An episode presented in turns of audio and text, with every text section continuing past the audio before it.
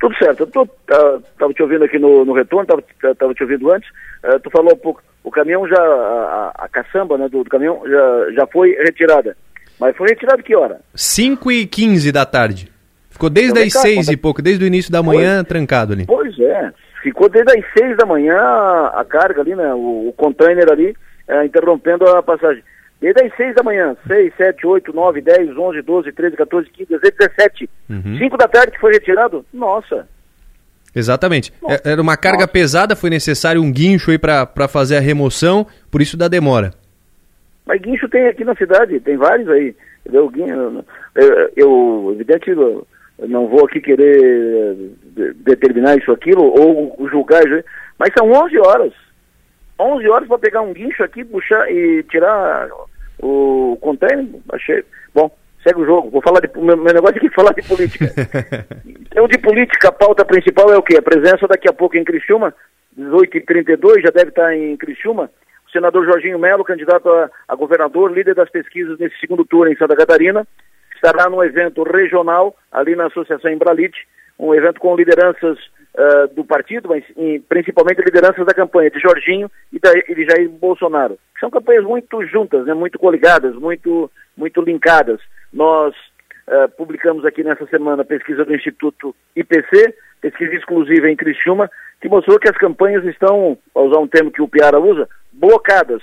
Uh, Bolsonaro e Jorginho têm praticamente o mesmo percentual, Lula e Décio Lima têm praticamente o mesmo percentual. Então, Jorginho está numa cidade em que os dois, ele e Bolsonaro, têm praticamente 70% das intenções de voto, uh, de acordo com essa pesquisa do, do IPC. Esse encontro será um encontro regional, com lideranças de toda a região. O Jorginho vem para dar um calor na campanha dele e do presidente Jair Bolsonaro. Falando nisso, em campanha e eleição, deputado federal Ricardo Guide reuniu uh, hoje pela manhã prefeitos e vice-prefeitos do seu partido, o PSD, para reafirmar seu posicionamento e pedir apoio para a reeleição do presidente Jair Bolsonaro no segundo turno da eleição para presidente no domingo. O Décio Lima, candidato do PT a governador, tinha uma viagem programada a Criciúma para depois de amanhã, sexta-feira. Ontem conversei com a assessoria, ele está com problema de garganta, ficou meio afônico e por isso é, estaria propenso, o indicativo de que ele não viria mais. Conversei hoje com, com a assessoria de Décio Lima, a definição deve ser tomada hoje à noite ou amanhã sobre a sua vinda ao sul catarinense. Amanhã, e aí acho difícil, ele vem amanhã, talvez ele não venha na sexta, porque amanhã o foco é o debate na NSC à noite. Os candidatos, os dois, vão ficar em repouso pelo menos à tarde e uh, ou partir da metade da manhã, ficar em repouso e treinamento para, evidentemente, preparar para o debate, que é o último debate, é, é decisivo, um deslize, uma informação maldada, um desequilíbrio pode influenciar diretamente na votação de domingo, que será daqui a pouco. Então, amanhã os candidatos se resguardam. E na sexta-feira será o penúltimo dia de campanha dos candidatos a governador. Então, Jorginho daqui a pouco aqui uh, e debate amanhã na NSC. Ainda de eleição, mais denúncias chegaram ao Ministério Público do Trabalho sobre assédio eleitoral, Ministério Público do Trabalho de Criciúma. Denúncias que estão sendo investigadas, passaram a ser investigadas. Procedimentos estão sendo adotados pelo Ministério Público Criciúma e novas denúncias deverão ser levadas pelo Ministério Público ao Poder Judiciário. São várias denúncias. Hoje recebi informação de que tem denúncia envolvendo posto de gasolina, denúncia de hoje, né, que chegou do Ministério Público do Trabalho, envolvendo posto de combustíveis.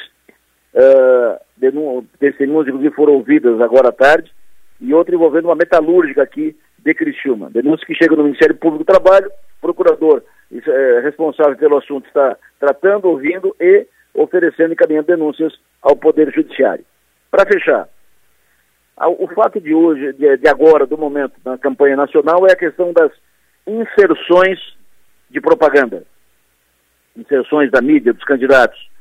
É uma denúncia que foi feita pela campanha de Jair Bolsonaro.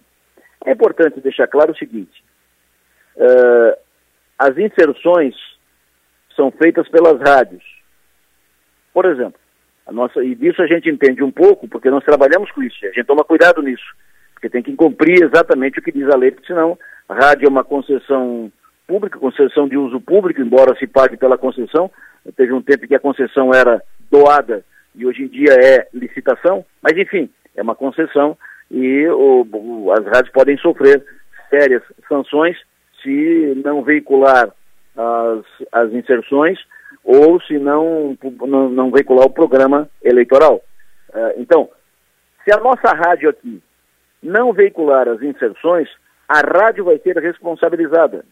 Porque a lei tem que veicular, não é opção, ela tem que veicular.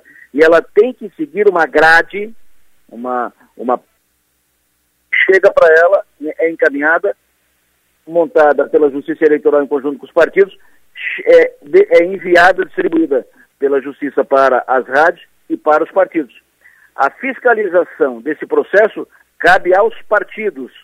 Onde identificarem problemas, os partidos fazem a denúncia à Justiça Eleitoral que toma as providências. Esse é o processo normal, que funciona assim há anos e não alterou em nada para esse ano. Por exemplo, se nós, eh, nós já várias vezes aqui no, uh, nessa campanha, partidos perguntam, não via propaganda tal horário. E, é, aí a gente vai lá, pega a cópia né, da, da, da, programação e encaminha para o partido. Ó, foi veiculado aqui, ah, tá, desculpa, obrigado, tal, e segue o jogo. Não tivemos nenhum problema é, na campanha desse ano com mídia que não tenha, com inserção que não tenha sido veiculada. Mas esse é o procedimento normal. Quem fiscaliza são os partidos, identificados problemas, é, denuncia a justiça e a justiça abre contra as rádios porque ah, se não tiver veiculação correta, a culpa é das rádios. Segundo, importante também que as pessoas tenham noção disso. A denúncia que, que originou todo essa celeuma, a denúncia trata-se de veiculação numa rádio online, por streaming, que não tem obrigação de fazer a inserção das mídias, que não tem, não tem obrigação de fazer as inserções de candidatos. Só para deixar claro.